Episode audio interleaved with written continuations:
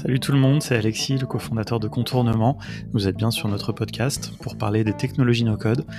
Mais cette semaine, je vais pas faire d'intro et je vais vous laisser tout de suite avec l'épisode parce que c'est un invité un petit peu spécial et un intervieweur un petit peu spécial. Je vous laisse découvrir ça tout de suite.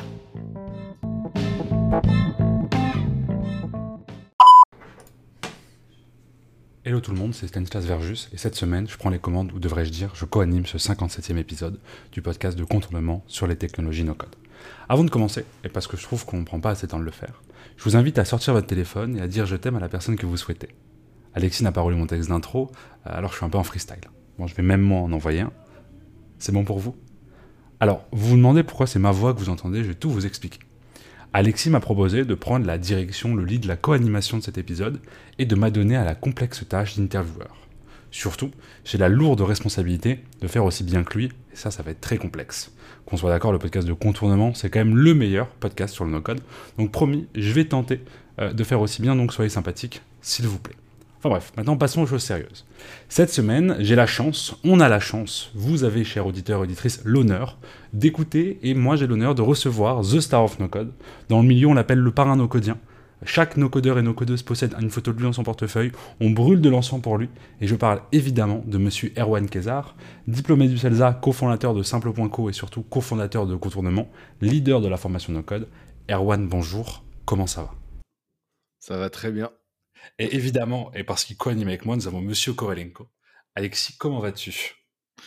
Ça va très bien. Après une intro comme ça, euh, c'est comment C'est pas habituel. Hein je sais, j'essaie de faire un peu. euh, C'est désolé pour les- stabilisant. c'est ça. ouais. Je suis un peu désolé pour les auditeurs et les auditrices euh, pour cette intro. Il faut, il faut bousculer un peu les choses. Ouais. Euh, alors, Erwan, si on refait un peu ton parcours et pour le plaisir de te découvrir, redécouvrir, tu grandis à Périgueux. Et alors que tu voulais arrêter les études pour aider tes parents à travailler, c'est ton prof d'allemand qui te motive ou pour te citer, te prend en otage pour que tu fasses une prépa. Donc tu fais une classe préparatoire littéraire. Et à l'époque, tu n'étais pas très fan des technologies. Donc pour continuer à te citer, quand j'étais étudiant, c'était le début des smartphones. Les autres y passaient tout leur temps. Moi, j'en avais pas, c'était trop cher. Ce n'était pas la vraie vie. Et la première question qui m'intéresse, et comme ça on pourra apprendre à, te, connaître un peu sur, on va dire, dans l'ordre chronologique, il était comment le Erwan Kézar quand il était jeune? Dis donc, t'es pire que Thierry Ardisson, t'es bien renseigné. Même moi, j'apprends des choses. Alors, il y a quand même des approximations parce que le petit Erwan Kézar, quand il était très jeune, quand il était petit, il était qu'avec sa maman, pas avec ses parents. Et c'est notamment pour ça qu'il a fallu, bah, qu'à à un moment, il se pose pas mal de questions pour, pour faire euh, rentrer des sous à la maison et tout ça. Et j'aimerais bien remonter même tout petit parce que quand j'avais 6-7 ans, je traînais pas mal dans la rue et c'était une rue de ville moyenne. C'était, comme je dis souvent, un mélange entre Jacques Tati et, des rues un peu plus réalistes, on va dire.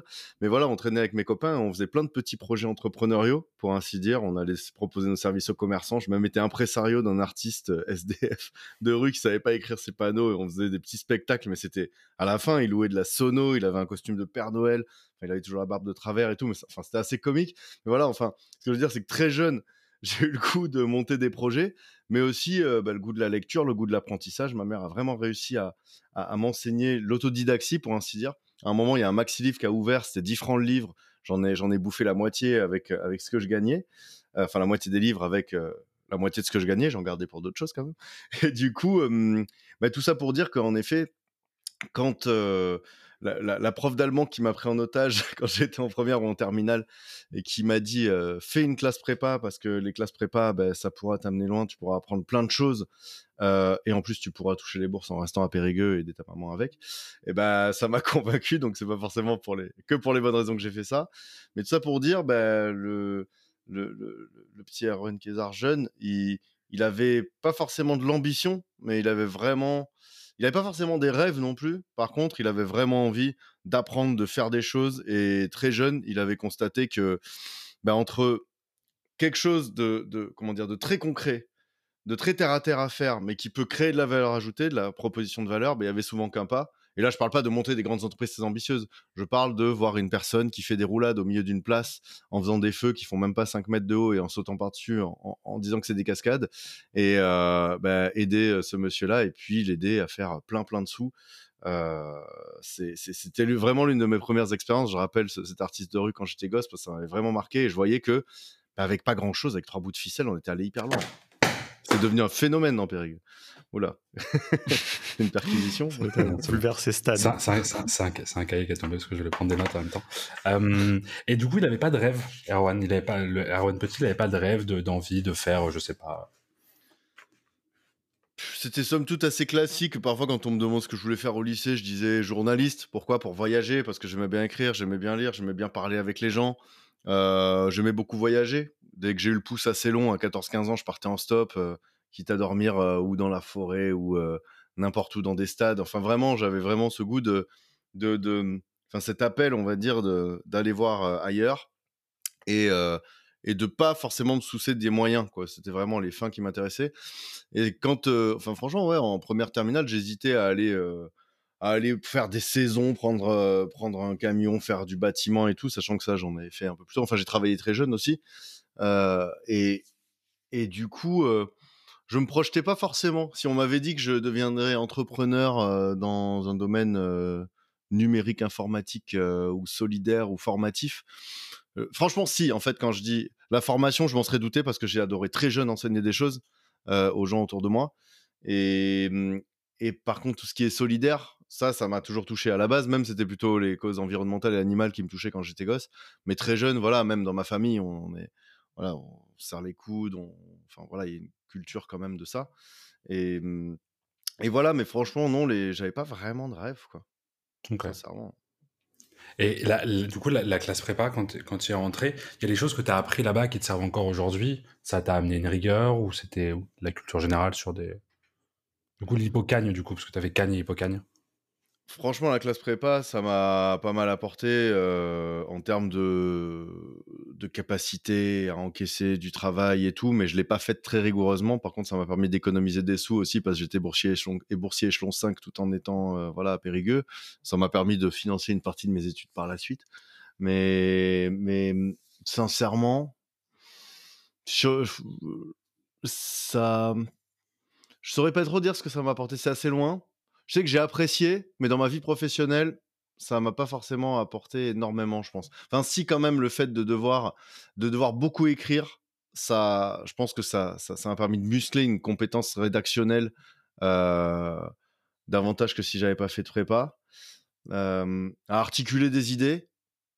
Après, tout ce que j'ai appris en, oui, en, géo, en, histoire, non, ça m'a donné une culture G, mais c'est pas des choses dont je me suis fondamentalement servi par la suite. L'anglais, ça m'a beaucoup servi. Si, quand même, je suis obligé de, de big upper euh, Daniel Truongloy, qui a été euh, bah, un prof qui m'a beaucoup aidé à l'époque, qui a eu un parcours assez, assez impressionnant aussi, parce qu'il voilà, il était réfugié quand il était enfant et il, a, il est allé très loin dans les études et aujourd'hui il est prof. Et lui, pour le coup, il nous donnait pas mal de cours, même des cours en dehors des cours, pour nous former. Parce qu'en prépa, en fait, tu es formé pour aller vers des écoles normatives, comme on dit, c'est-à-dire l'école normale supérieure, éventuellement HEC s'il te propose des trucs enfin des, grandes, des grandes écoles. Et lui disait, je vais vous enseigner des choses plus de l'ordre des sciences humaines, de l'ordre de, des sciences sociales, de l'ordre de ce qu'on pourrait apprendre à Sciences Po, par exemple et de l'ordre de la philosophie politique et, tout. Et ça, par contre, dans, mon quotidien, ça me sert encore énormément. Pourquoi? Bah, Parce que au-delà d'être quelqu'un qui aime pratiquer, d'être un artisan, d'être quelqu'un qui aime enseigner, d'être quelqu'un qui aime les choses terre à terre et prosaïques, bah, c'est sûr que comprendre comment ces technologies-là, comment ces usages-là et tout impactent notre société, euh, que ce soit économiquement, politiquement, psycho-socialement. enfin, c'est quelque chose qui nous intéresse. Dans la, dans, la, dans la newsletter, je pense que ça se ressent et dans les posts LinkedIn aussi. C'est-à-dire que voilà, ça, c'est, on va dire, c'est, c'est, science, c'est, cette littérature appliquée. Ça, c'est des choses qui, qui m'ont été apportées par ce prof-là à cette époque. Et du coup, à la suite de la classe prépa, du coup, tu fais une licence de sociaux, enfin une licence de sociologie, pardon. Et ensuite, tu intègres le CELSA, donc l'école publique. Oui, j'essaye de pas du coup de garder les, les mots entiers. Et ensuite, tu intègres le CELSA, du coup une école de public de communication. Pourquoi CELSA? Euh, le CELSA, bah déjà parce que cette année en sociaux, en fait, j'étais un peu un cobaye pour voir si quelqu'un qui avait fait une prépa euh, littéraire pouvait faire une troisième année de sociaux euh, sans en avoir fait au, préalable. À Limoges, et en fait, j'ai passé un an aux Beaux-Arts chez le pote qui m'hébergeait. big up à Julien Mercier. Et du coup, en fait, j'ai passé un an aux Beaux-Arts, donc bah, avec à faire notamment un peu officieusement des arts appliqués, mais quand même aussi beaucoup dans les cours sociaux qui m'intéressaient. Et en fait, là, sincèrement, je savais pas quel concours tenter. par contre, oui, la, prépa aux grandes écoles, ça la, prépa, ça m'a servi à, me faire me dire bon, tu peux accéder quand même à ce qu'on appelle les grandes écoles. On verra ce que ça donne, mais comme on disait dans ma famille, t'es le neveu à Chirac, t'es le fils à Fabius. Non, et eh ben tente pas les grandes écoles, t'as mieux à faire. Là, pour le coup, ça m'a un peu motivé. Ça m'a dit allez, va, va plus loin. Et, et, pour le coup, c'est pour ça qu'en étant sociaux, j'avais encore la motivation pour aller faire une grande école. Et pour le coup, le CELSA, c'est une amie qui m'en a parlé. Elle m'a dit euh, c'est une école publique. C'est 4 euros par an quand tu es boursier, sur le, grec, le prix d'un grec sans frites, comme je dis souvent aux, jeunes à qui je donne des conseils d'orientation. Et, et, du coup, euh, je sais pas. Bah, le CELSA, à la base, quand ça s'est créé sous De Gaulle, ça voulait dire Centre des études littéraires et scientifiques appliquées.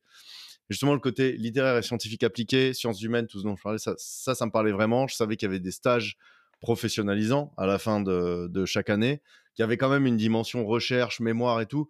Donc je me suis dit, euh, voilà, ça me parle, bien que le jour où je suis arrivé à l'oral, euh, quand ils m'ont demandé pourquoi vous, voulez faire de la communication, je dis non, mais moi, ce que je veux faire, c'est le journalisme. Ils m'ont dit oui, mais non, vous n'êtes pas la bonne place. je leur ai dit oui, mais c'est la filière médiatisation. Et qu'est-ce que la médiatisation, si ce n'est la mélange entre le journalisme et la communication? Ils sont des où là Lui, il est filou. et puis, j'ai pas, ils m'ont accepté.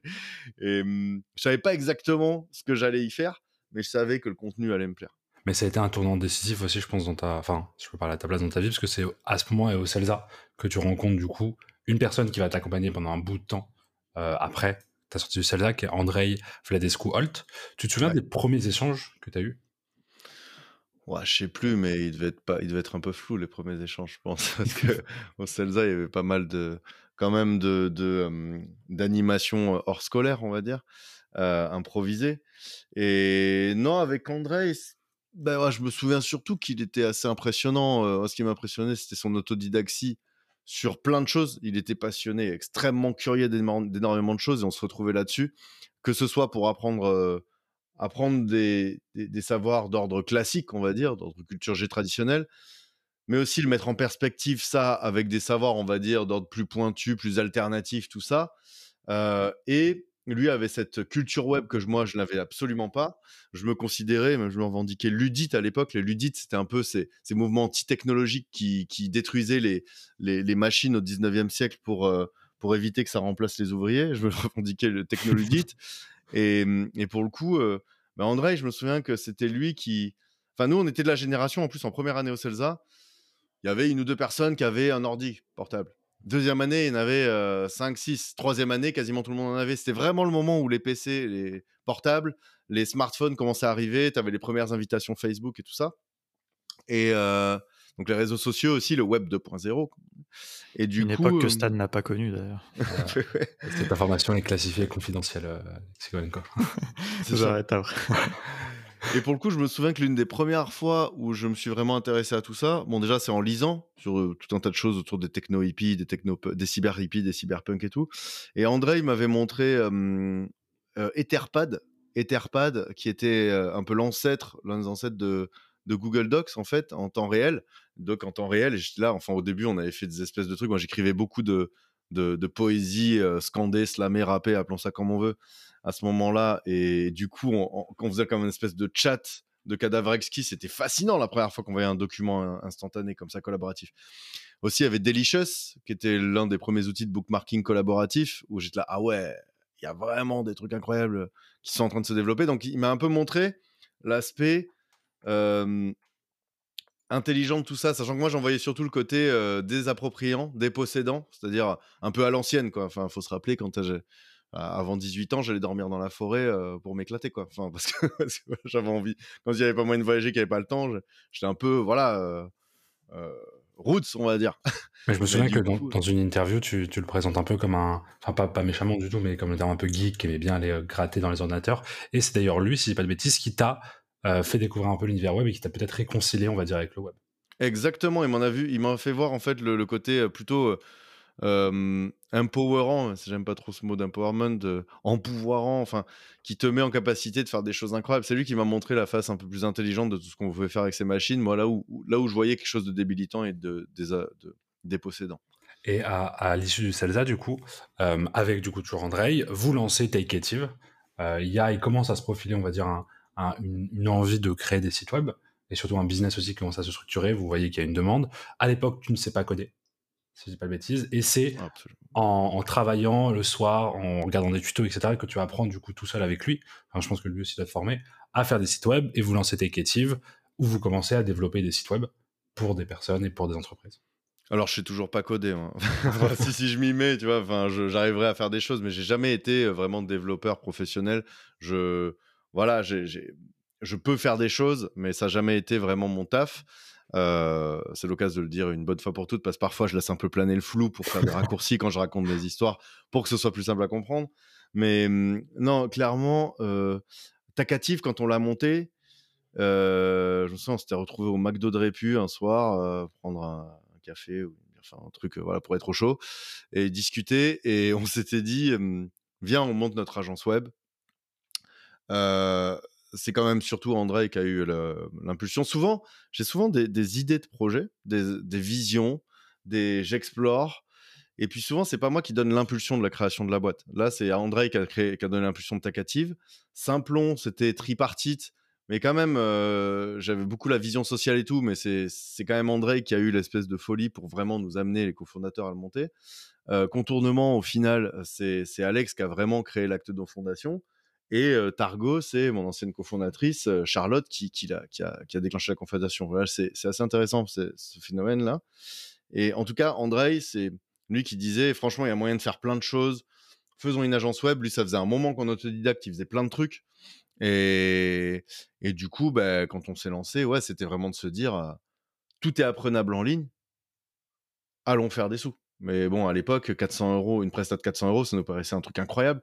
Mais et encore, ce serait, ça aurait été des outils aussi accessibles que le no-code et aussi puissants que le no-code d'aujourd'hui. Pourquoi pas? Mais nous, on a, souffert. C'était, on était en 2009, je crois. 2010. Ah ouais, t'avais, t'avais pas vraiment de framework vraiment costaud à l'époque. T'avais, il n'y avait pas énormément de morceaux de code abstraits. C'est-à-dire qu'il fallait vraiment aller chercher des librairies, euh, des, morceaux de code tout pétés à droite à gauche. C'était vraiment très complexe à l'époque. Hein. Tu te souviens de votre premier projet que vous avez fait sur lequel vous avez dit c'est le premier client qui vient nous voir et qu'on a signé? Ouais, c'était CNM Print. C'était une, euh, une agence de, de print management. Et je pense qu'aujourd'hui, c'est un secteur qui n'existe plus. Euh, enfin, en tout cas beaucoup moins. En gros, c'était ceux qui faisaient l'interface entre les imprimeries et le client. Et du coup, ils avaient besoin d'un site web. Et on avait fait un site web avec une animation sur le menu qui faisait ouf, quand on passait le curseur dessus au, survol. Et ça paraissait incroyable d'avoir pu faire ça à l'époque. On était là, waouh! Et puis moi, je partais dans mes analyses. Ouais, on dirait l'eau de Francis Ponge, c'est à la fois liquide et tout le client, il, il, en pouvait plus. C'était un super client en plus. Et genre, du coup, on, on, a vendu ça. Et puis après, ils ont limite voulu nous faire une proposition d'intégration, de, de, rachat en quelque sorte de nous, deux auto-entrepreneurs. Donc c'était assez rigolo. Parce qu'à l'époque, c'était vraiment. le web, c'est l'avenir. Les deux jeunes, ils sont vifs. On va monter une multinationale. Alors que nous, on était au début deux auto-entrepreneurs. Un troisième d'ailleurs, Victor, euh, qui n'était pas toujours là, mais, mais avec qui on travaillait. Et, et ouais, c'était, ça avait été une galère ce projet, mais on avait livré un truc de qualité, quoi. On avait, on avait travaillé comme des dingues, mais je tiens à préciser un truc, c'est que déjà, à l'époque, parce que je m'associe pas avec des cons, euh, c'est un, compliment détourné à, Alexis. Euh, avec André, on voulait pas gagner un max de thunes autant que faire ce peu. C'est-à-dire, on voulait gagner assez d'argent pour pouvoir en vivre et à côté, se laisser du temps pour apprendre, monter en compétences, réfléchir à trouver une bonne idée, un concept qui nous plaise. Et on trouvait des idées assez dingues, mais qui étaient infaisables techniquement. Et un jour, on a eu l'idée de Simplon. Mais en tout cas, voilà, je tiens à le dire, c'est qu'on n'était pas à la course après la moulaga à tout prix. On était vraiment sur, euh, voilà, euh, faire des sous, se former, faire de la qualité mais aussi garder du temps pour nous. Il y a toujours eu ce truc de garder du temps pour soi pour quand même progresser. Pour bosser sur des projets à côté. Aspirer à plus. Et ça fait une bonne transition parce que c'est en, justement en gardant du temps pour toi que tu entends ou tu découvres euh, un phénomène ou un phénomène des, des, sessions qui se font aux États-Unis qui s'appellent les Dev Bootcamp. Ouais. Et c'est en découvrant ça qui te vient une idée, enfin qui vous vient peut-être une idée du coup, euh, avec Andrei et avec un troisième protagoniste qui va arriver dans cette histoire. Et c'est les prémices de ce que vous allez créer en 2013. Je te laisse, c'est le moment où je te laisse compléter la phrase. En fait, on a, on a, eu l'idée, pour simplifier, je dis que j'ai eu l'idée de Simplon.co, mais en fait, c'est André et moi-même qui l'avons eu. En fait, c'est André qui a eu, le, encore une fois, l'intuition technique et moi, j'ai vraiment eu l'intuition sociale. C'est-à-dire que André, à ce moment-là, il passait son temps sur Hacker News, sur, à, lire sur des, à tester plein de, de, de langages de programmation, de frameworks. À l'époque, tu avais Ruby, donc qui était un langage de programmation qui était fait pour être moins prise de tête, pour le dire comme ça, pour être plus élégant, euh, pour être plus compréhensible par des humains quand tu le lis. Euh, et du coup, Ruby, déjà, euh, ça nous rendait ouf. Et il y avait Rails, le framework qui allait autour. Comme son nom l'indique, c'est des rails, ça te permet d'aller loin, vite, un peu comme beaucoup d'outils no-code. Je dis souvent, c'est comme des rails qui t'amènent loin, qui te contraignent un peu, mais qui t'amènent loin. Et du coup, on découvre ces trucs-là. Et puis, André, plein d'optimisme, me dit Je suis sûr qu'avec un truc comme ça, je peux former un débutant en moins de, je sais plus ce qu'on s'était dit au début. Il était quand même réaliste, hein, il était là en moins d'un an, ou un truc comme ça. Puis là, on voit qu'il y a les bootcamps qui apparaissent. On se dit, waouh, les mecs, en six semaines, ils arrivent à former des gens. Et puis c'était à l'américaine, hyper bien présenté et tout, avec des, des intérieurs, euh, avec des murs en briques, des gens qui font moitié du yoga, moitié des, des, jeux avec des morceaux de bois logiques, et puis à côté ils codent en étant à moitié allongé par terre. C'était vraiment waouh, côte ouest.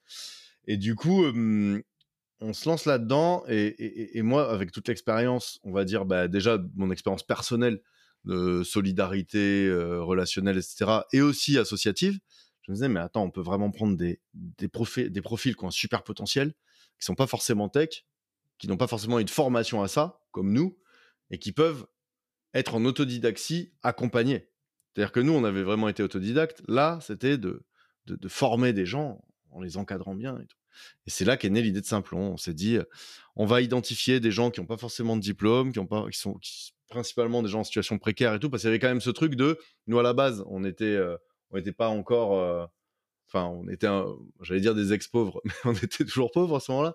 Mais, mais du coup, il y avait vraiment cette volonté de donner des moyens, des compétences, des savoirs, des savoir-faire pour permettre à des gens qui ont de la motivation et, qui peuvent apprendre bah, à d'améliorer leurs conditions économiques et sociales quoi, et professionnelles. Donc c'est en 2013 que vous lancez Simplon.co. Euh, ça va très vite. Vous avez, je crois, en, quatre mois, vous avez des logos que vous inaugurez. Tu étais très fier dans tous les articles que j'ai pu lire euh, de toi. les photos étaient, étaient intéressantes et tu avais l'air très speed. Tous les articles commencent sur la même manière. C'est euh, la phrase qui on en a pour longtemps, combien de temps ça va durer. Et, on voyait que tu étais content d'être là-bas et que tu discutais un peu avec tout le monde. si tu devais résumer l'aventure Simplon, peut-être Simplon en une phrase, serait quoi? Une entreprise sociable et suicidaire, comme je disais souvent à l'époque. Une entreprise sociale et solidaire, mais aussi sociable et suicidaire. Et d'ailleurs, il faut quand même que je dise quelque chose, c'est qu'on a eu l'idée avec André en 2012 et on l'a cofondé en 2013 avec Victor, qui était, euh, qui était pas toujours, euh, euh, on va dire, enfin qui était plus à mi-temps sur le projet, mais avec Frédéric Bardot aussi, un ancien professeur du CELSA, c'est pas de bêtises. C'est ça, c'était un intervenant professionnel au CELSA qu'on avait bien apprécié, qui était devenu notre client après, quand, sous Tacative. En fait, on c'était l'une de nos premières prestations de d'optimisation de la productivité, un peu comme ce qu'on adore faire chez Contournement. C'est un bon, surtout c'est un bon conseil. Si vous vous formez, n'hésitez pas à vendre des prestations à vos, à vos intervenants. c'est ça. Et du coup, c'est marrant avec Google Site, des scripts, SugarSync et Dropbox, on avait fait des trucs assez ouf que maintenant en no code tu fais en deux secondes quoi. Et du coup, bah, avec Fred, tous les trois, on a eu, on était tout, comme je dis souvent, on était tous les trois assez fous pour se lancer dans un truc gratuit ou même on a versé des bourses aux élèves sans avoir de modèle économique réellement, on va dire, vertueux. C'est-à-dire qu'on faisait des prestations, on vendait des sites, on vendait des formations payantes à côté pour pouvoir financer les élèves. Et puis, bah, cette triade folle a fait que on a fait des trucs assez incroyables. Franchement, il y a plein de gens qui ont vraiment eu leur, euh, leur destin changé par Simplon, Ils sont vraiment appropriés ce qu'on leur a proposé. Il y a aussi eu des, résultats euh, plus, euh, voilà, plus discutables. mais en tout cas, quand je dis qu'on était une entreprise sociable et suicidaire, c'est que ben, on était sociable dans le sens où on, voilà, on rencontrait, on attirait énormément de, de, de, de bonne volonté, de bonne faveur, de, de, de, coups de main. Franchement, ça a été une très belle expérience simplement à ce titre-là. C'est-à-dire que ce soit des entreprises, que ce soit des, particuliers. Ça a vraiment attiré beaucoup de bonne volonté. Je crois que ça a créé vraiment un, esprit euh, qui n'existait pas forcément, en tout cas dans le enfin, numérique solidaire, une vision qui, n'existait pas forcément. En revanche, suicidaire au, terme, en termes de modèle économique parce que c'était pas évident à tenir. Et il y a quand même eu voilà une espèce d'inflation aussi de la communication, de l'effet de mode qu'il y avait autour, de, du modèle de développement aussi. On n'avait pas forcément tous la même vision dedans. Et c'était très bien que ça aille dans plein de territoires. Par contre, parfois ça y allait un mmh. peu au débeauté quoi. ça aurait pu être fait de manière plus structurée. Ça a été une équipe très engagée, surtout Simplon, faut le dire. Ça a été quand je suis parti euh, je sais plus, je m'embrouille dans les chiffres, mais je crois qu'on avait environ 80 salariés sur le payroll en direct. il y avait 240 personnes dans les tout seul mes questions. Ah. ah super. Ce que je veux dire, c'est que hum, voilà, c'était vraiment porté par des salariés, des équipes super engagées sur les territoires, euh, dans les quartiers, dans les zones rurales, euh, au siège en Ile-de-France, des élèves aussi qui ont, qui ont fait que leur, leur promo pouvait tenir. Et, et vraiment, il y avait, euh, euh il y avait un côté, bah, se servir, c'est-à-dire prendre des choses un max dans Simplon, mais aussi des gens qui servaient le projet, enfin, et, même si ça a pu avoir parfois des effets un peu, un peu pervers, c'était une expérimentation qui, je pense, a apporté beaucoup de choses bien. Après, faut, faut, rester réaliste, voilà, sur, sur les, les effets que ça peut avoir, parce que parfois, de pas tirer de conclusion, et je parle pas que de Simplon, je parle du numérique solidaire, parce qu'il y a eu un gros effet de mode, un gros effet d'opportunité autour. Faut, voilà, faut, c'est des métiers compliqués, des projets compliqués où il faut bien identifier, sourcer, sélectionner les gens. Ensuite, il faut bien les former parce qu'on ne se forme pas tout seul au numérique, c'est un mythe. Faut, c'est une autodidaxie accompagnée et encore, ça dépend euh, des profils. Il faut bien accompagner vers l'emploi parce qu'on ne trouve pas un, job comme ça en claquant des doigts parce qu'il y a une pénurie de devs, soi-disant. Non, non, il y a une pénurie de devs confirmés et de devs seniors. Les devs juniors, c'est la guerre, c'est compliqué et il y a plein de juniors qui débarquent sur le marché mal formés. Et ça, je dis que c'est quelque chose d'important. Et je, encore une fois, là, je pense, je parle pas d'une école en particulier parce que dans tous les réseaux d'écoles solidaires, il y a à boire et à manger. Il y a des promos qui, qui, se passent mal, des promos qui se passent bien. C'est juste, voilà, en termes d'éthique de tout ça, de méthodologie, faut, faut vraiment se dire que c'est un métier qui est dur à apprendre et que l'accompagnement, euh, il doit être renforcé. Et dans, la, dans, une interview pour Le Monde, d'ailleurs, où tu parlais du coup de Simplon, tu dis une phrase On a tout fait à l'envers, on aurait pu mourir au bout de deux mois et avec des grosses dettes. Bah, clairement, euh, clairement, parce que on est quand même, euh, enfin, j'ai toujours été depuis que je connais cette méthode un partisan du lean startup, euh, du fait de la d'y aller par petits pas, de la politique des petits pas, commencer par une petite brique que tu testes, même si tu as 10 millions sur ton compte. à l'époque de Simplon aussi, vous avez fait ça ou c'était pas encore bah, À cette époque-là, je connaissais déjà ces méthodos, cette culture. il y avait même des petits projets numériques qu'on testait comme ça à l'époque avec André, mais mais là, Simplon, souvent je dis, on a fait l'inverse de ce qu'on prêche. Souvent en formation, quand je formais au Lean, je disais, il faut faire l'inverse de ce qu'on a fait là. On a appris énormément de risques d'un coup. Euh, comme je dis, qu'on était tous les trois un peu fous, c'était ça, quoi. Euh, et, justement, je pense qu'il y a un truc qui a vraiment joué. C'est bête, hein, mais c'est cette usine à Montreuil. C'était une ancienne usine de 400 mètres carrés. Euh, on se disait c'est l'endroit idéal pour ça, parce qu'on se disait que le cadre, il fallait que ce soit un cadre incroyable pour euh, proposer des choses incroyables à des gens incroyables. Euh, le loyer était cher, il y avait des travaux, on a dû faire des emprunts. Euh, on y est vraiment allé au culot et là-dessus, Fred a vraiment ouvert des portes parce qu'il avait quand même plus de bouteilles que nous en termes d'entrepreneuriat et, plus de culot aussi à certains égards. Et, du coup, voilà, mais une fois qu'on s'est retrouvé avec les, les, les, les, coûts qui tombaient chaque mois, faut être là, waouh, ça donne chaud. Mais on arrivait toujours à trouver des prestats, des financements. Je me souviens, l'une des, premières prestats que j'avais vendues, c'était un site euh, à 30, un site, euh, gros site vitrine à 30 000 euros. Parce que aujourd'hui, en no code, on l'aurait fait en, je sais pas, pour 5 000 euros, mais, là, 30 000 euros, ça nous a sauvés quand on a été payé. C'était, on avait tout le temps le souffle coupé et on versait des bourses aux élèves. On, on payait les élèves alors qu'on a, nous, on s'est pas payé pendant je sais pas combien de temps. Non, c'était, mais après, parfois aussi, ce genre de modèle, ça peut, mais ça peut créer un effet de, on court après les sous pour survivre, ce qui crée une, bah, une forme de, de, de, déviation par rapport à, à, ce que le projet devait être au début. Aujourd'hui, attention, hein, je parle du Simplon des débuts. J'ai décidé de partir de Simplon en 2017. Je ne suis pas habilité à parler du Simplon actuel c'est Frédéric Bardot et le directeur général euh, François Durollet aujourd'hui qui, qui, le, qui, le, qui, le, préside, qui le dirige. Je le dis bien hein, parce que parfois il y a des gens qui croient que je suis encore chez Simplon et ça continue à se développer. Je sais qu'il se passe plein de projets chez Simplon. je, parle du début, euh, de la genèse, quoi. Et pour expliquer ce truc d'entreprise sociable et suicidaire et de on a tout fait à l'envers. C'est une bonne, c'est, une bonne, une bonne définition d'entreprise sociale et, suicidaire. Dans le même, dans la, même interview, tu t'expliques un truc que je trouvais hyper intéressant. J'aurais bien aimé que tu nous le. Et avant ça, je vous invite tous et toutes à, regarder les articles qui parlaient de Simplon et d'Erwan à l'époque, parce que vous découvrirez un Erwan Kazar avec une énorme barbe et plein de styles différents, parce que je me suis rendu compte en lisant euh, je sais pas, je crois que j'ai lu une dizaine d'articles, j'ai appris plein de choses. Et surtout, je me suis rendu compte que tu changeais beaucoup de style et, de, et donc on te voit avec des chemises tout rasées, avec des grosses suites à capuche, avec une grosse barbe. Et je trouvais ça assez drôle sur les articles sur une période, on va dire, d'un an, deux ans. Tu changeais pas mal de styles sur un, deux ans et je trouvais ça assez intéressant. Donc voilà. Si vous êtes face à votre ordinateur, n'hésitez pas à aller regarder les, les articles qu'on trouve assez, assez facilement. Du Monde, Libération, voilà, Street Press, il y a pas mal de trucs. Et dans, un, dans la même interview du Monde, tu dis que t'aimes pas le mot diversité et que Simplon, c'est pas, il n'y a pas de mot diversité autour de ça. C'est social, c'est inclusion, mais diversité, tu l'aimes pas. Pourquoi est-ce que ce mot te dérange?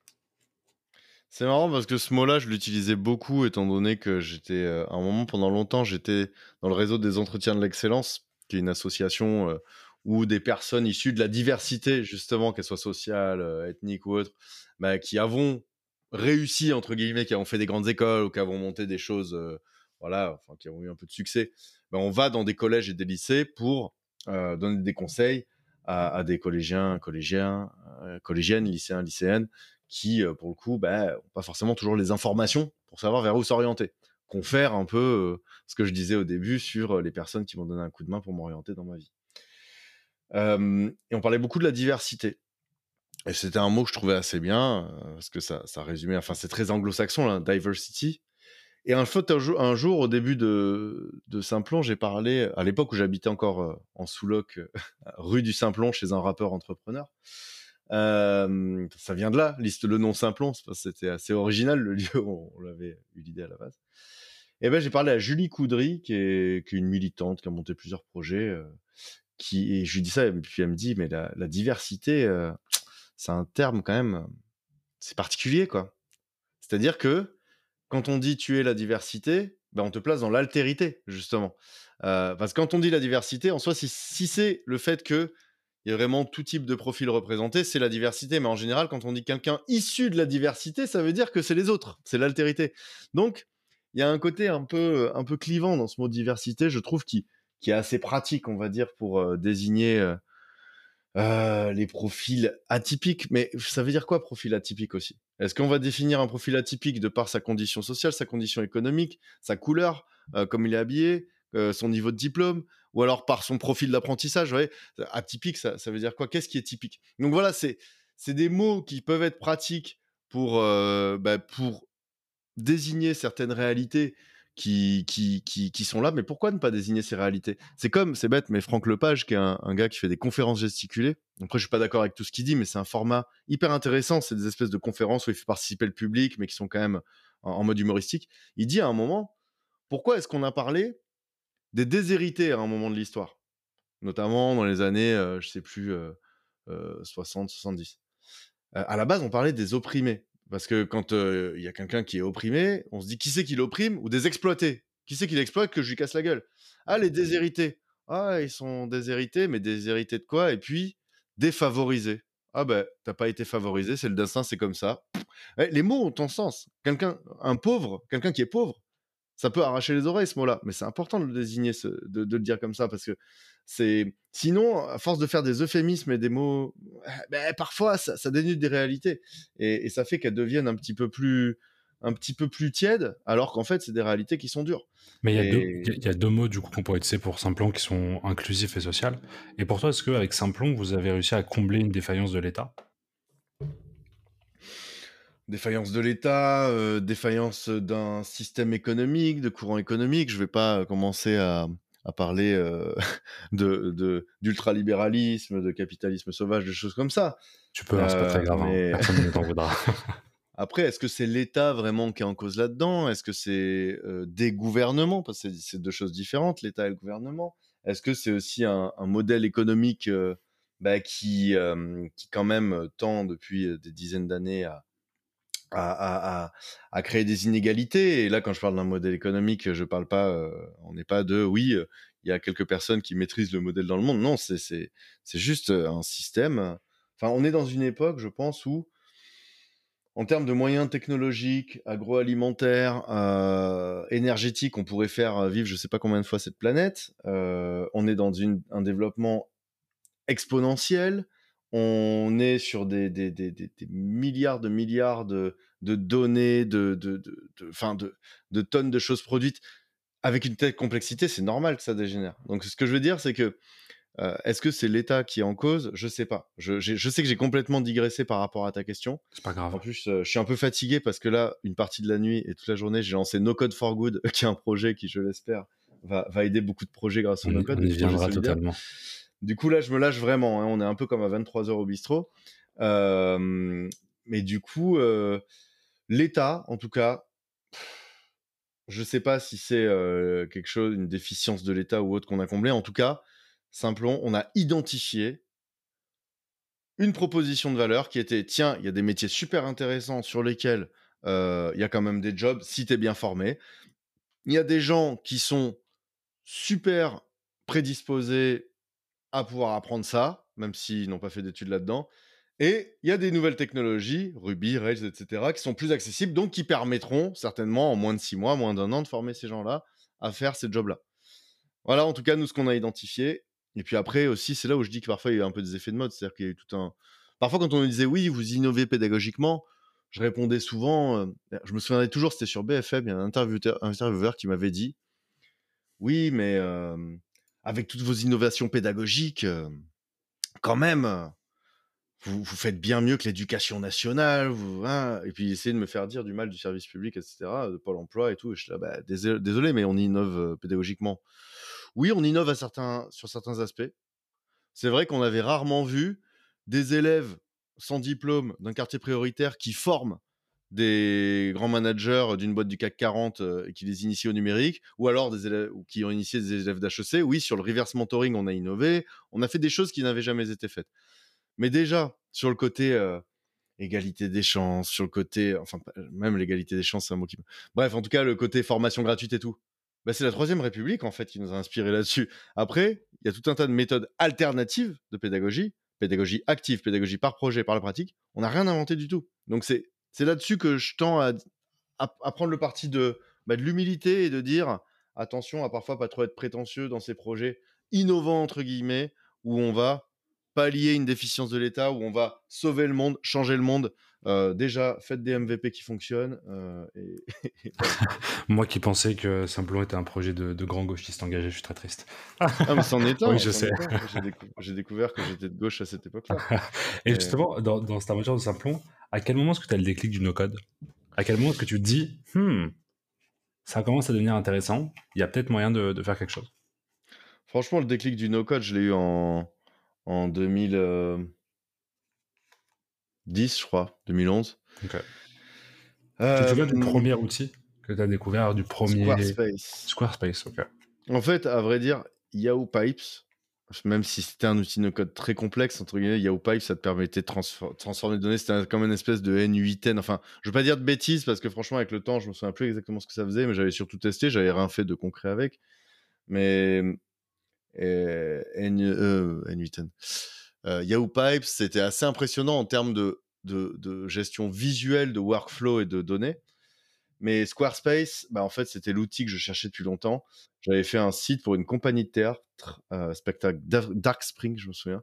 Et j'avais fait le site web bah, sans coder, 100% online, rien à héberger, tout auto-hébergé. Donc c'était vraiment du no-code et 100% visuel. Mais c'était pas aussi puissant et pas aussi avancé qu'aujourd'hui, loin de là, et pas aussi accessible aussi. Donc c'est vraiment à cette époque-là, je me suis dit, ah, si on doit pouvoir faire ça avec un outil comme ça, c'est que dans quelques années, on pourra faire des trucs de ouf. J'ai continué à veiller, j'ai découvert Bubble en 2014, je crois. D'ailleurs, le fondateur Emmanuel était passé chez Simplon. Euh, puis, euh, j'ai découvert quelques autres outils. Bon, Zapier, bien évidemment, et IFTTT. Et puis, euh, Webflow, je crois que j'étais tombé dessus à la fin de Simplon, avant de partir en 2017. Euh, mais c'est surtout Alex, après, qui m'a dit, ouais, c'est quoi ce truc de ouf? Et puis, entre-temps, ça avait vachement évolué. Donc, ça s'est fait petit à petit. Mais je crois que la vraie révélation que j'ai eue, c'était en, en 2017, après être sorti de Simplon, donc j'ai pris pas mal de temps à retester des trucs, à rebenchmarker tout ça, et puis j'ai trouvé no, nocodefree.co, et c'était un site où on te proposait en moins de 48 heures de créer un espèce de MVP de Uber avec Bubble plus Zapier plus machin. Et j'ai fait ah ouais, il commence à y avoir ce genre de choses qui apparaissent, mais ça a l'air d'être vraiment viable. Euh, là, il se passe quelque chose. Et c'est marrant parce que le mot no code, j'utilisais pas encore. En fait, j'ai découvert assez tard. C'est Julie Garnier, ah, ancienne salariée de Simplon, qui me l'avait appris. le, mot, le mot est venu tard. Et justement, du coup, en 2017, tu pars de Simplon. Euh, tu travailles, enfin, vous lancez du coup Targo, qui est un projet qui dure, euh, qui durera peut-être encore un peu maintenant, si pas de bêtises. Projet oui, de carrément, conseil, Targo, ça, De conseil, de formation. Et en 2019, si je pas trop de bêtises, contournement né, Enfin, je dis officiellement, je pense que l'idée devait être un peu plus avant. Euh, moi, c'est ma question, et comme, comme Alex est là, j'en profite, je lui ai déjà posé la question. C'est qui, c'est qui le, la personne qui a fondé, qui a eu l'idée? Qui est-ce qui s'est dit on va faire un truc qui est contournement Qui est-ce qui allait chercher l'autre plutôt? Ah, J'ai envie de dire que l'idée, euh, ça faisait un moment que j'avais cette envie, en tout cas, de former au no-code. Euh, de d'identifier vraiment les outils no-code comme une grosse opportunité, tout ça, clairement, je vais pas passer par quatre chemins, c'est moi. Euh, mais j'ai envie de dire que quelque part, Contournement, on l'a cofondé et testé avec Alexis en 2015, en essayant de former des élèves euh, et des salariés de Simplon Prod euh, au no-code. Et on s'est rendu compte que Bubble avait beaucoup de barrières à l'époque. C'était pas aussi développé qu'aujourd'hui. Il y a un soir où avec Charlotte de Targo et avec Alexis, on avait pas mal discuté de no-code et on avait réfléchi à un modèle. Donc c'est là qu'on s'était dit bootcamp. En fait, on, voulait un peu faire le, wagon du, du no-code au début. Et puis, comme je disais tout à l'heure, l'acte de fondation, c'est vraiment Alex qui l'a fait. Euh, parce que à ce moment-là, je me souviens, Alex était plutôt en mode se remettre à la programmation à fond, euh, vraiment euh, faire des choses. comme, comme, souvent, je pense quand tu as géré une agence web, la frustration de ne pas pouvoir récupérer, enfin, te mettre plus profondément dans des, des, problématiques techniques intéressantes, tester de nouvelles technologies. Puis dans un dans un Uber un soir, j'avais dit à Alex, mais franchement, tu devrais regarder le no-code. Il venait de partir de Simplon. Il était là, ouais, ouais, mais moi, ce qui m'intéresse, là, c'est de me remettre dans du code euh, bien énervé et tout. Et puis voilà, en mettant les mains dedans. Euh, en même temps, j'imagine bien Alex euh, devant du code bien énervé. ça se, ça se ah bien.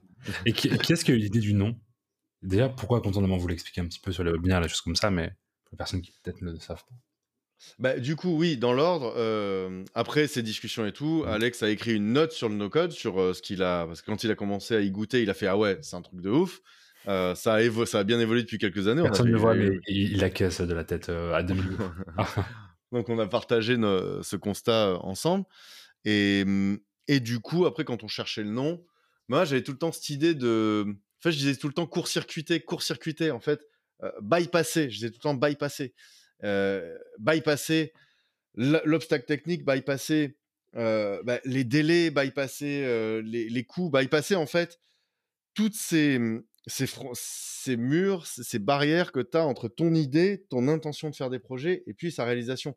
Sachant qu'entre-temps aussi, même à l'époque Targo, mais à l'époque Simplon, j'avais déjà fait d'autres petits projets bénévolement comme ça en no-code avec du Squarespace, trucs comme ça, mais c'était vite fait. Et à chaque fois, c'était ça, quoi. C'était, waouh, ce projet, il tue. On pourrait rapidement faire quelque chose qui, tue, mais faut des mois, faut de l'argent. Et donc, en fil, de fil en aiguille, on s'est demandé, mais comment ça se dit contournement en... Comment ça se dit Bah, il passe en français. C'était contournement, et puis contournement, on s'est dit, allez, c'est parti. dire que vous D'ailleurs, je veux, je veux même préciser, le... parce qu'il y a un truc qui est marrant, c'est qu'au début, on, même on voulait appeler le truc bypass, parce qu'on aimait vraiment cette notion-là que, que tu as décrit. On trouvait que c'était vraiment le. on était tous d'accord là-dessus. On avait fait un brainstorming et tu avais proposé ça. Et, et, en fait, on a fait des recherches. Et en fait, quand tu tapes bypass sur, dans Google, tu tombes sur des anneaux gastriques et des trucs comme ça. c'est ça. Et donc, en fait, là, on s'est dit, c'est pas possible. Et limite, on avait abandonné l'idée. Et puis après, en continuant le brainstorming, on a traduit. Moi, je me souviens, j'avais testé même de traduire dans d'autres langues aussi. Regarder comment ça se dit en japonais, etc. Je me suis dit, ça se trouve, un truc cool à faire. Et puis en fait, ouais, le nom en français était, était, juste parfait, quoi. T'as deux doigts, vous auriez pu vous appeler court-circuit, quoi. Ça aurait été très drôle, euh, une voiture court-circuit. c'est vrai que bypass, le premier truc que j'ai pensé, c'est l'anneau gastrique, justement, que tu fais pour éviter de trop manger. Euh, Bah moi, j'avoue, avant de chercher sur Google, j'avais pas du tout vu ça. Enfin, je savais même pas qu'on disait ça. Peut-être que les référencements SEO est pas mal aussi. Ouais.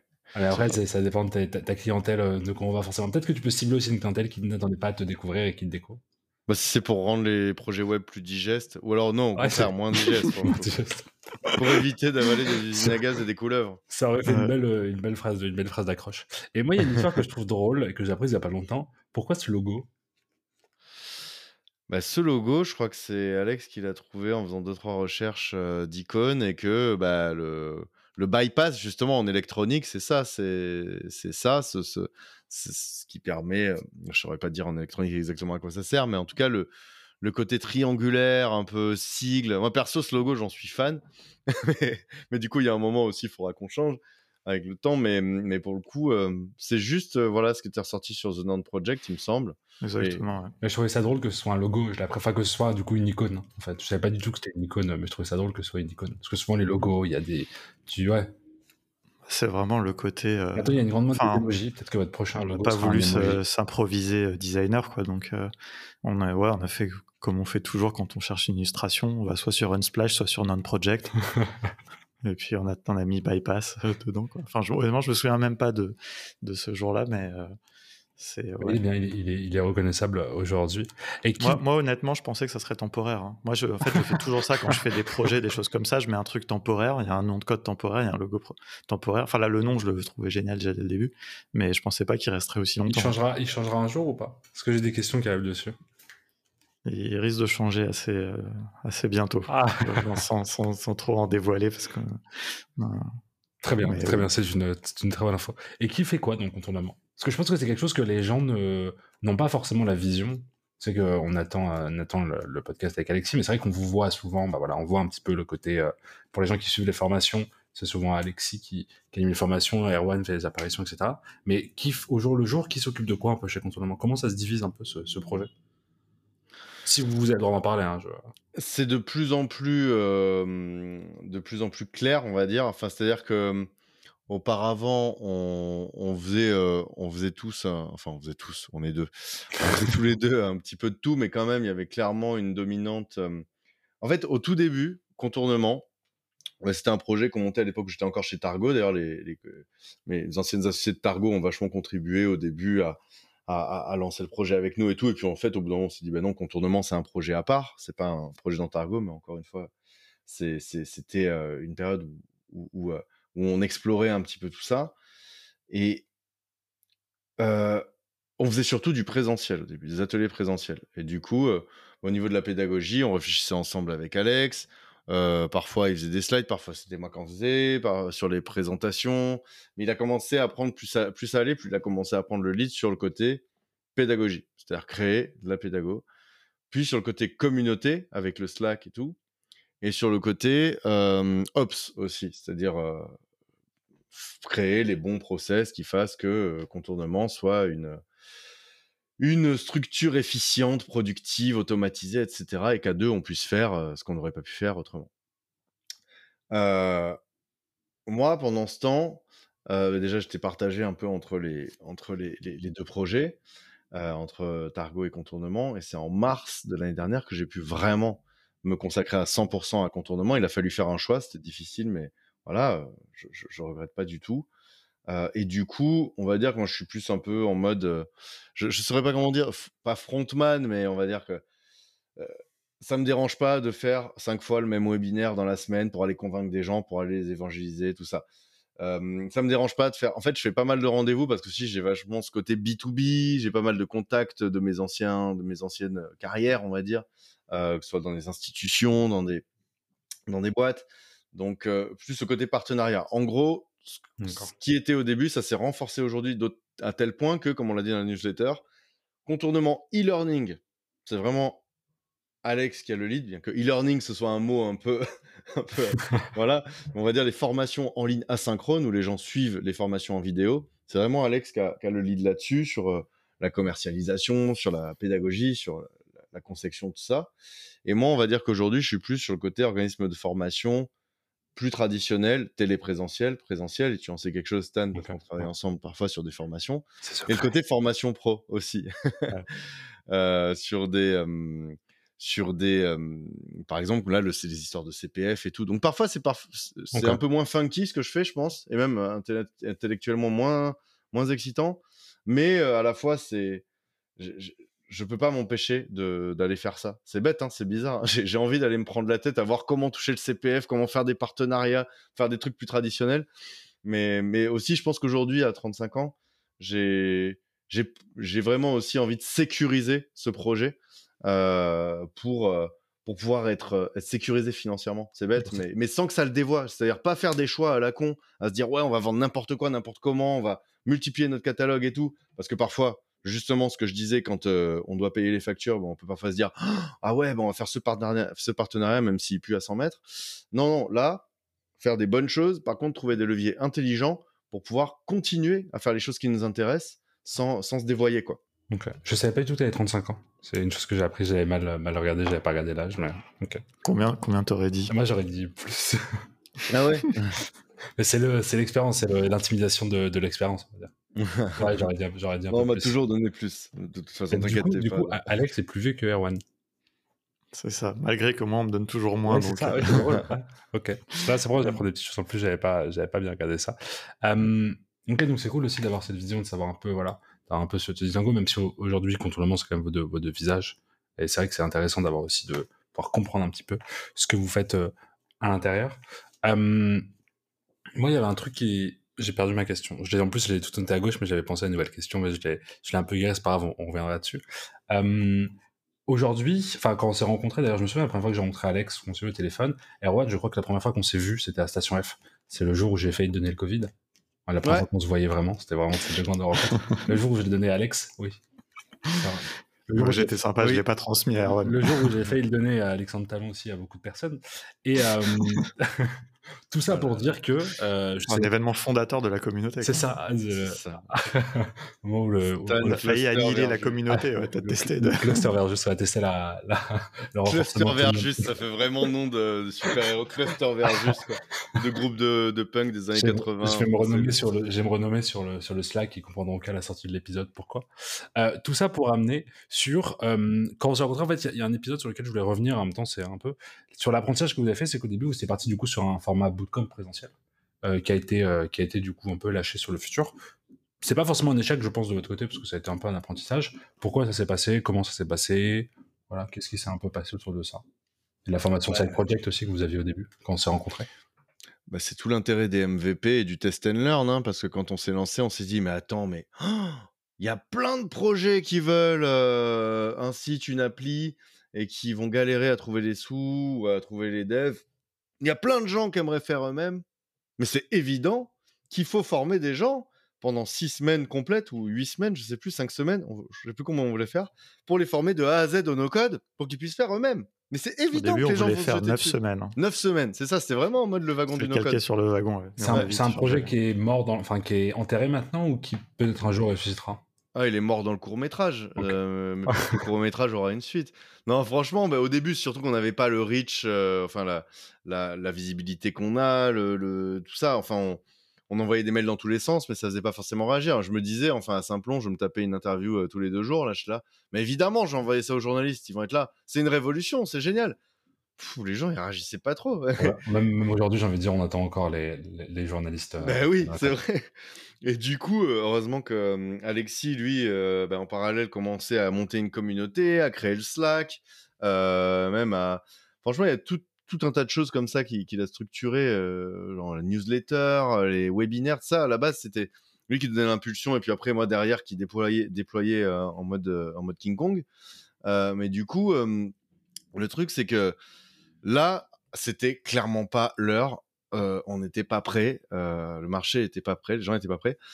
Un jour, si on doit faire un bootcamp en mode modulaire, euh, comme on dit, c'est-à-dire combiner plusieurs outils, Airtable, Zapier et tout, peut-être, peut-être que ça, si l'envie nous prend, c'est-à-dire que nous, c'est pas, on se dit, il faut qu'on fasse ci, il faut qu'on fasse ça. Si à un moment on a une autre envie, moi, je pense qu'aujourd'hui, j'aurais plus envie de faire un bootcamp. Ok. Mais, mais, mais Alex, euh, peut-être, euh, on- si on en a envie, on, on verra si c'est réaliste, si, si on doit le faire dans la, dans la douleur, si on a quelque chose à plus, de plus à proposer euh, que les autres aussi, parce qu'il y aura certainement d'autres choses qui existent. Hmm. Ouais, tout ça qui D'ailleurs, c'est drôle parce que le jour où on enregistre, là, c'est le jour où ils ont annoncé, enfin, Allegria, euh, Allegria et Wildcode School ont annoncé là, le bootcamp no code. Et The. Toolbox aussi. C'est euh, The Toolbox qui a annoncé le bootcamp. Ouais, après, PME. sachant que nous, notre, boot, notre bootcamp, c'était plus sur le modèle de ce que fait Wildcode School, quoi. Enfin, nous, cette idée-là, c'était plus quelque chose de professionnalisant. en euh, Alexis on en a par- bien parlé à midi déjà dans le No Code Game, donc j'invite les gens à regarder le No Code Game.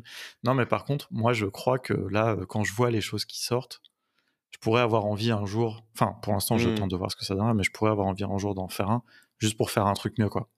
Je dis franchement, hein, sans, sans, parce que ça se trouve ce qui va sortir sera bien, mais même si c'est bien, moi si je le fais, c'est parce que j'aurais envie de faire le meilleur bootcamp.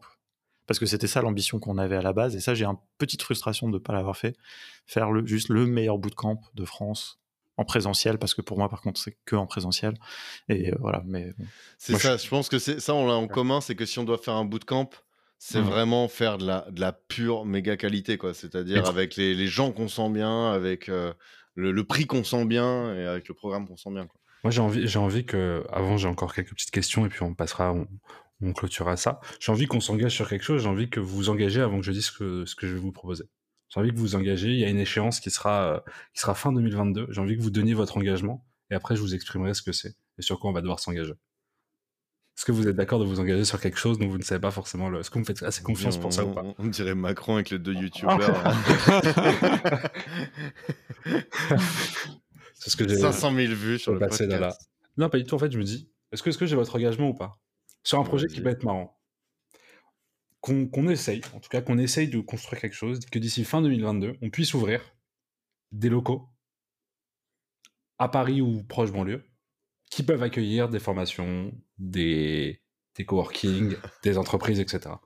Et là, je vois le, le c'est Derwan qui réimagine à, à l'usine à, Mon- à Montreuil. Moi, c'est un grand rêve. hein. C'est un, rêve que j'ai depuis très longtemps d'avoir un espace de, de travail full no-code. On peut avoir des entreprises, on peut avoir un espace de coworking et, et une vie quoi, autour du no-code. No On avait ce rêve ouais, aussi avant. hein. On Ouais, avait, c'était un de, de nos objectifs. Je pense qu'on peut, le- je pense que d'ici 2022, on peut tenter de le réaliser. D'ailleurs, s'il y a des promoteurs ou des promoteuses immobiliers, Il faut voir euh, ce qui se passe aussi pas. dans le monde. hein. Nous, ce qui a balayé notre rêve, c'est le Covid, Covid, hein, tout simplement. Ouais, Attends. c'est vrai que. Attends, on est tous vaccinés. Vous n'êtes pas vaccinés d'ailleurs, non? Pas encore? Si, moi, je suis vacciné. Ah, très bien. Ah, moi.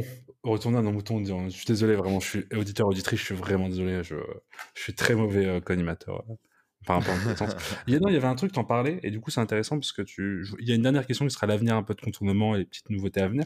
Mais avant ça, j'ai envie de, de parler parce que tu en as parlé. C'est pour ça que tu as mal dormi cette nuit. Euh, et c'est intéressant parce que ça revient aussi avec ton, ton parcours de quand tu étais jeune, avec cette envie d'aider. Euh, c'est No Code for Good. Et du coup, est-ce que tu peux nous parler un petit peu de la jeunesse? Je sais que vous êtes sept cofondateurs et cofondatrices autour de, de No Code for Good, ou peut-être huit. 8, ouais. Ouais, c'est ça. Donc 7 avec toi. Et voilà le projet, le site qui est sorti, qui est fait sur euh, Softer, si je pas de bêtises. Ouais. Comment ça s'est... C'était quoi l'envie derrière ça? Bah, no Code for Good, euh, comme je le décrivais dans la newsletter d'aujourd'hui, et pour les gens qui écouteront ce podcast plus tard, de toute façon, on a l'index de nos newsletters euh, qui est accessible dans nos newsletters, donc il faut s'y abonner. Donc, euh, si vous voulez revenir dans le temps, vous pourrez. Euh, bah, comme je le disais, ça fait, à titre personnel, ça faisait longtemps que j'aidais des projets de manière solidaire en faisant un peu de, de no-code ou de formation à ces trucs-là. Dans le cadre de contournement, bah, ça s'est accéléré, notamment avec le projet Banlieue Santé au premier confinement qui a vraiment eu un énorme impact social, notamment grâce aux quelques jours de développement no-code bénévole que je leur avais filé dans le cadre de contournement. Donc euh, c'était vraiment la preuve que bah, avec le no-code, plus que jamais, tu as des projets où le ROI, le retour sur impact, peut être énorme. Donc, autant le faire. C'est-à-dire un projet qui a un gros potentiel numérique, bah, potentiellement, juste en lui faisant une appli Glide en quelques heures, euh, et si derrière ils la promeuvent bien, bah, ça peut décupler leur impact. Bah, du coup, on faisait un peu de contournement for good depuis un an, et puis on s'est rendu compte qu'il y avait pas mal de gens dans, nos rencontres, dans l'écosystème no code, qui avaient un peu la même envie, que ce soit de, faire de la prod bénévolement, ou à tarif préférentiel, ou former des, des assos, des, choses comme ça. Et du coup, Alex a lancé le, le channel No Code for Good sur le Slack No Code France à la base. Il y a commencé à avoir pas mal de gens qui s'agitent, notamment euh, des usual suspects de l'époque, des Kevin Ebert, des Alexandre Talon, euh, des Mehdi Etak, et voilà. Donc on a fait une première réunion avec les plus motivés. euh, et de fil en aiguille, ben, on s'est dit on monte une vraie asso qui a pour objet de mettre le no-code au service des projets d'intérêt généraux, des projets solidaires, des projets environnementaux. Notamment sur des projets qui partent de zéro, qui sont zéro au niveau numérique, qui ont rien, euh, et qui peuvent avoir un fort retour sur impact. C'est-à-dire, par exemple, l'exemple de banlieue santé, encore une fois, un projet concret sur le terrain qui aurait vraiment besoin d'une appli pas forcément très complexe et qui, cette appli développée en une journée, euh, une fois développée en une journée, bah, tourne entre des dizaines de milliers de mains. Donc ça, ça passe par de la formation. De la... En fait, c'est trouver des freelances solidaires, des, no-codeurs, des no-codeuses solidaires qui veulent bien bosser bénévolement ou à tarif préférentiel pour des projets qu'on qualifie, qu'on sélectionne, premièrement. Deuxièmement, bah, organiser des sessions d'initiation, de découverte pour des assos, des entreprises solidaires et tout ça. Euh, et troisièmement, bah aussi questionner, enfin, créer de la réflexion autour de la place des outils no-code dans la société, euh, dans l'économie aussi, parce que même si il y a quand même tout un, toute une aura de coolitude, de progressisme et tout autour des outils no-code, euh, il n'empêche que ça demeure quand même des entreprises privées à but lucratif qui pourraient très bien devenir les GAFAM de demain, enfin si je, si je caricature. Donc vraiment, se questionner autour de l'open source, même de l'accessibilité aux personnes en situation de handicap, de l'impact euh, environnemental. Voilà, vraiment questionner tout ça, être un think tank à, cet égard-là. Et du coup, bah, grosse euh, dédicace à mes sept cofondateurs et cofondatrices. Marie Bernard, Kadidia Toutouré, Alexandre Talon, euh, Mehdi Etak, Morad Oumir, Kevin Ebert et Anaïs Parezotto. Incroyable, tu les connais, c'est bien. Mais c'est intéressant parce qu'il y avait une question l'autre jour sur le slide qui était est-ce que vous connaissez un outil no-code qui est accessible, du coup, qui a ces, enjeux d'accessibilité et du coup, ça peut se contrôler au clavier et pas forcément à la souris? Même l'inverse, c'est vrai qu'aujourd'hui, je connais pas d'outil no-code que tu peux gérer entièrement au clavier. Ouais, c'est intéressant. Mais tu vois, typiquement, ça, c'est un sujet. à la souris, tu vois. Je, à la souris, je, ouais. dire. à la souris, tu pourrais, en fait. Et ça, il faut qu'il y ait de la, de la documentation là-dessus. Alors, c'est pas nous qui allons créer cette documentation. En revanche, de fédérer un peu les gens qui travaillent sur ça, de les faire témoigner, ça, ça peut être intéressant. C'est-à-dire que. Ça peut être très cool à avoir. Je voulais qu'on finisse. Alors, j'ai un petit, j'ai un petit, juste quand on finira, j'ai un petit envie de faire un petit truc qui fait traiter les traits Ardisson.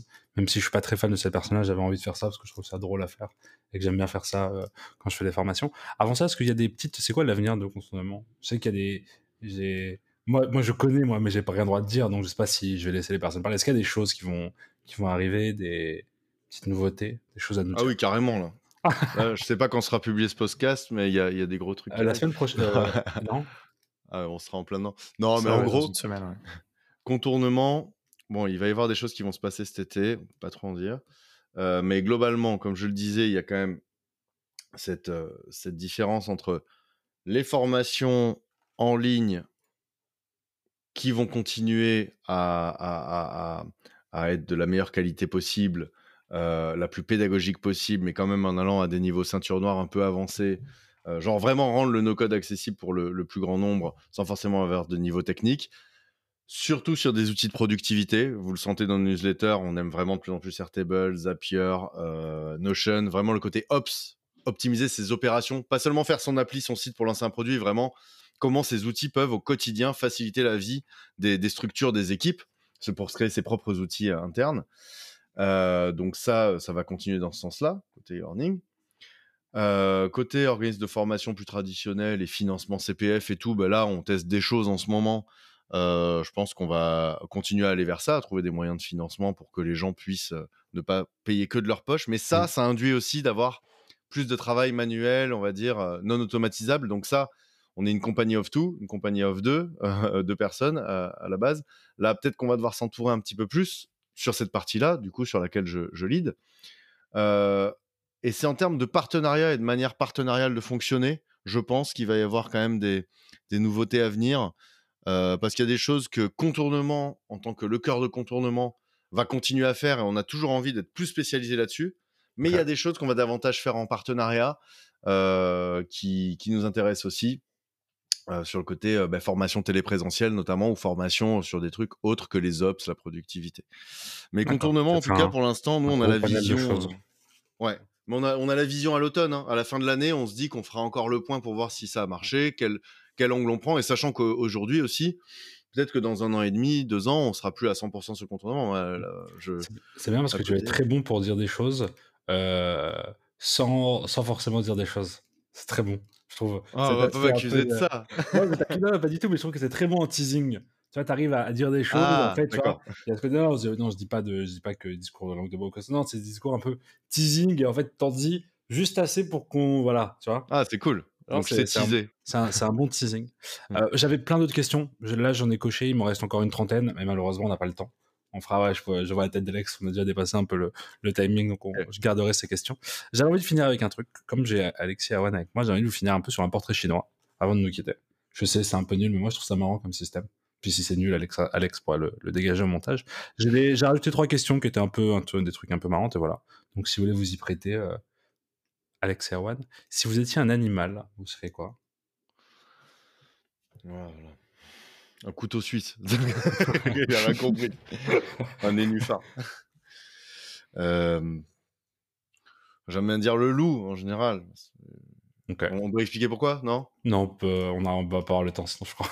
Ok, bon en tout cas c'est pas pour le côté prédateur euh, qui veut manger tout le monde. hein. C'est- pas comme ça un loup, faut le savoir. Toi, Alex? Ça sera un renard. Ok. Si vous étiez un outil, si vous étiez un outil no code. Un couteau suisse. Waouh, bonne question. Je pense que je serais moi. ok. Moi, euh, Zapier. putain. Ok. Ouais, grave. Si vous étiez un moment de la journée. JavaScript. Réponds vraiment à peu. Couteau suisse JavaScript. Euh, enfin, au moment de la journée.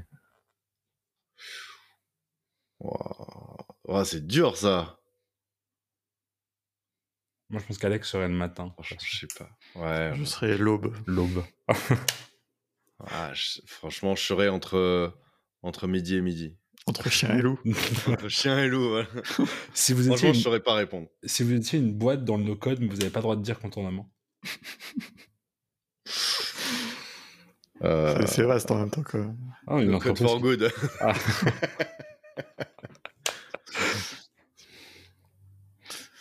Euh, Moi, j'aime bien The Toolbox. Je Ouais, que dire The c'est- ouais. Peut-être que ce que je. Ce que j'aurais. Si j'avais pas été dégoûté des agences avec Simplon Prod, je pense que j'aurais essayé de faire euh, The Toolbox et mêler un peu formation aussi euh, dedans, comme, ils font, et, euh, et conseils et production, quoi. Ok. même, la même réponse qu'Alex, parce que même le côté PME, etc. Mais pareil, le travail de production, de conseil, d'agence, c'est dur. Et je pense qu'on en a assez fait tous les deux, on n'a plus envie d'y revenir. Ok. Si vous étiez un ou une entrepreneur ou entrepreneuse. Alors, tout sauf Elon Musk. euh, Comment il s'appelait? Je sais plus. Euh, Ah, un projet sud-africain, je ne sais plus de son nom. En gros, euh, identifier des personnes qui étaient vraiment en galère de toxicomanie, des personnes séropositives et de ça en Afrique du Sud, qui avaient vraiment pas de moyens de trouver de l'information. Et puis, ils prenaient des personnes précaires, notamment des dealers qui connaissaient un peu tout le monde, euh, qui n'étaient pas des méchants dealers, mais juste des, gens qui faisaient du commerce, et qui les mettaient dans des centres euh, d'appel où ils cherchaient sur Google les réponses aux problèmes que les gens avaient dans la rue. Et du coup, euh, c'était euh, 0,01 centime par réponse, et ça créait quand même, euh, voilà, à la fois une réponse euh, à des problèmes, et il y avait quand même un modèle économique euh, soutenable. Ok. Je sais plus, ça s'appelait R. Ah, je me souviens plus du nom. Et Je toi, sais pas si ça existe encore, mais je crois qu'il partait dans plusieurs pays. Ok. Intéressant. C'est une bonne question. Je, je me rends compte que je dois beaucoup chercher pour, euh, pour y penser, mais je crois que ça serait euh, le CEO de Buffer. Ok. Efficace. Et Ou alors le. Ouais, mais en même temps, je l'ai déjà rencontré, il est pas très sympa, mais le, le CEO de Ghost. Ah. mais, euh, mais, un, peu- mais, ouais, mais un peu cool. Je crois que j'aimerais bien être lui quand même. Quoi. Si vous étiez la lettre idéale dans l'alphabet, évidemment. Alors, c'est la question la plus perchée que j'ai trouvée, euh, je trouvais incroyable. si, tu devais être, si tu devais être une lettre, ce serait laquelle? Bon, allez, Go Trip, le K. Ok. Euh, C'est marrant parce que j'ai pensé à ça aussi forcément, mais parce que moi j'aime bien le K, ce que j'aimais bien quand j'étais quand j'étais euh, adolescent et tout, c'est que c'est en plein milieu de l'alphabet. Et donc en fait tu te fais jamais avoir. Tu sais quand tu dois passer, tu sais pour réciter des poésies ou chanter. Tu sais moi c'était ma hantise quand j'étais jeune, je, je flippais trop. Et donc quand t'étais dans les A et tout, t'étais dégoûté, tu passais tout le temps en premier. Et puis des fois t'avais des profs tu qui qui la faisaient un peu à l'envers, donc ils commençaient à Z. Sauf que quand t'es à K, et bah t'es toujours bien, t'es toujours au Ah, milieu. c'est marrant quoi. parce que vous avez la même première lettre de nom de famille, je n'avais jamais J'avoue. rendu compte. Ouais. J'avais jamais- Pas qu'on en ait un troisième, sinon ça ferait des initiales chelous. Moi, j'avais- j'étais V, donc j'étais vraiment en fin, de- c'était un calvaire, c'était tout le temps à la fin. C'était pas, pas agréable. Et dernier, si vous étiez un hashtag.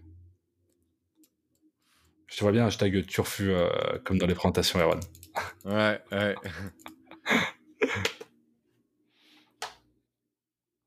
Et après ça, j'arrêterai le calvaire des auditeurs et auditrices qui ont tenu. Hashtag The future is now. ok. Le futur, c'est maintenant. Je suis pas très hashtag, ouais. J'avoue que c'est vraiment pour moi un truc purement utilitaire, mais. Tu faire un hashtag Bentocel quand même. Ou non, pardon, Bentocel, un hashtag. comment s'appelle le monsieur qui fait tout la sur Product Hunt Chris Messina, inventeur du hashtag. C'est ça, euh, non, je, je sais pas. Je, ouais. Hashtag no code.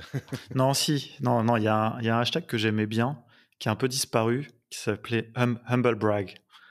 En fait, quand tu mettais un truc pour, qui, était, euh, qui, pour, qui pouvait paraître prétentieux, mais que tu le disais avec euh, humilité, quoi. Mais tu partageais quelque chose bah, je sais pas, tu avais bien réussi. Et c'est, c'était euh, Humble Brag. Bah, très bien. Bon, on arrive à la fin. Merci beaucoup, Erwan, bah, pour ton temps et d'avoir répondu à, à, mes questions. Et merci beaucoup, Alexis, de m'avoir invité pour, pour co-animer cet épisode de podcast.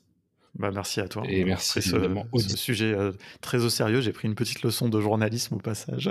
bon, voilà, j'ai essayé de. C'est vrai que j'avais pris un peu de temps de. Mais j'aime bien, en vrai, c'est intéressant. Comme, non, euh, mais c'est moi, honnêtement, quand j'ai commencé le podcast, tu vois, je voyais un... je me voyais un peu comme ça, tu vois. Et en fait, au début, je faisais pas mal de recherches. Et au fil du temps, je me suis rendu compte que j'étais devenu de plus en plus sloppy. J'ai de moins en moins de temps, malheureusement. Et donc, je prépare des questions, évidemment, mais je pas je fais pas autant de, de recherches qu'avant, donc donc c'était très cool. après le sujet, si Arwan Kizar est quand même assez simple parce que tu as quand même beaucoup d'articles, donc c'est pas. Bah ouais, mais ça prend d'autant plus de temps, tu vois. Ah, ça enregistre encore? Oui, ça enregistre encore. Ah. Bah, dites-moi, parce que vous êtes vraiment en mode euh, tranquille. le gars est super média traîné qui est là. Ah. ne faut pas dire ça à l'antenne. mais euh, non, non, c'est vrai que oui, ça dépend en fait des, des, des personnes aussi, je pense. Voilà, ouais. une conclusion? Tu veux faire la conclusion, Alex, ou il y a des trucs à dire à la fin ou pas? Tu pourrais cuter à ce moment euh, non, bah, en général, on dit merci, au revoir, à bientôt. Puis, on, refait la fin si tu veux. Non, non, mais comme ça, c'est nature, pas de souci. Euh, et, à la semaine prochaine pour le prochain épisode euh, de podcast. Prenez soin de vous. On se rejoint sur le Slack No Code France, évidemment, contournement.io. C'est ça, parce qu'en fait, la dernière question que je pose toujours, c'est où. En fait, il y a deux questions. il y en a une, on peut obligé de la faire. Par contre, il y a une question, c'est où est-ce qu'on peut te suivre? Ah, Donc euh, voilà, c'est ça. Il faut, en fait, voilà, pour conclure bien, il faut que tu demandes à Erwan où est-ce qu'on peut Merci, merci beaucoup, Erwan, d'avoir, d'avoir répondu à nos questions. Et justement, où est-ce qu'on peut te suivre un peu sur les réseaux? Alors, on peut me suivre bah, sur LinkedIn, principalement en perso, Erwan Kézar. Parce que Contournement, on tweet, enfin, on tweet, on, publie, on LinkedIn principalement à titre perso, donc Alexis Kovalenko et Erwan Kézar. sur Twitter aussi, Erwan Kézar. et puis, Instagram, y a, non, très peu. SoundCloud, mais personne ne me trouvera jamais. Spotify. mais du coup, ouais, non, surtout LinkedIn et Twitter. Et puis bientôt sur les projets artistiques, peut-être qu'il y aura d'autres endroits où me suivre, mais j'ai toujours été très discret là-dessus. Donc pareil, là, je tease sans en dire trop. Sur Dribble ou sur, j'ai oublié l'autre nom. Évidemment. Sur IMDB peut-être. IMDB, exactement. Bientôt, bientôt. Évidemment, contournement.io, contournement.online pour retrouver toute l'actualité de contournement.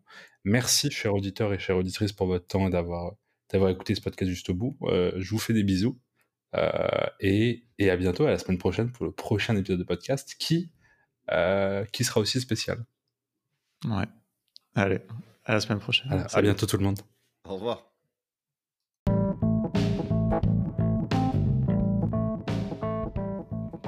Comme toujours, merci beaucoup d'avoir écouté jusqu'au bout, ça fait vraiment plaisir. J'espère que vous avez appris plein de choses sur Erwan, en tout cas c'est mon cas aussi, malgré qu'on passe beaucoup de temps ensemble et qu'on se connaisse depuis quelques années.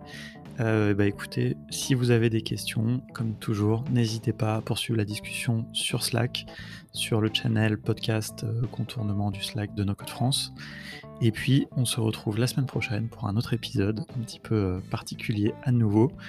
Et on arrive bientôt sur la conclusion de cette saison 5. Euh, vous verrez avec euh, un dernier épisode, l'épisode 59, qui sera lui aussi un petit peu particulier, qui sera également très lié à contournement, comme cet épisode-ci, comme le prochain. Et après, on retrouvera le no-code pur et dur et on parlera de techniques, plein d'invités déjà extraordinaires qui sont euh, listés. Si vous avez des envies, n'hésitez pas à me suggérer des gens aussi, je suis toujours très content.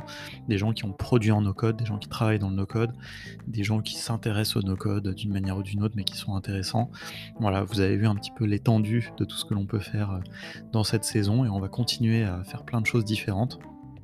Mais on va aussi retrouver évidemment des épisodes un petit peu plus classiques avec des conversations avec des acteurs de cet écosystème. Voilà, j'espère que ça vous a plu. J'ai hâte de vous retrouver la semaine prochaine. Salut.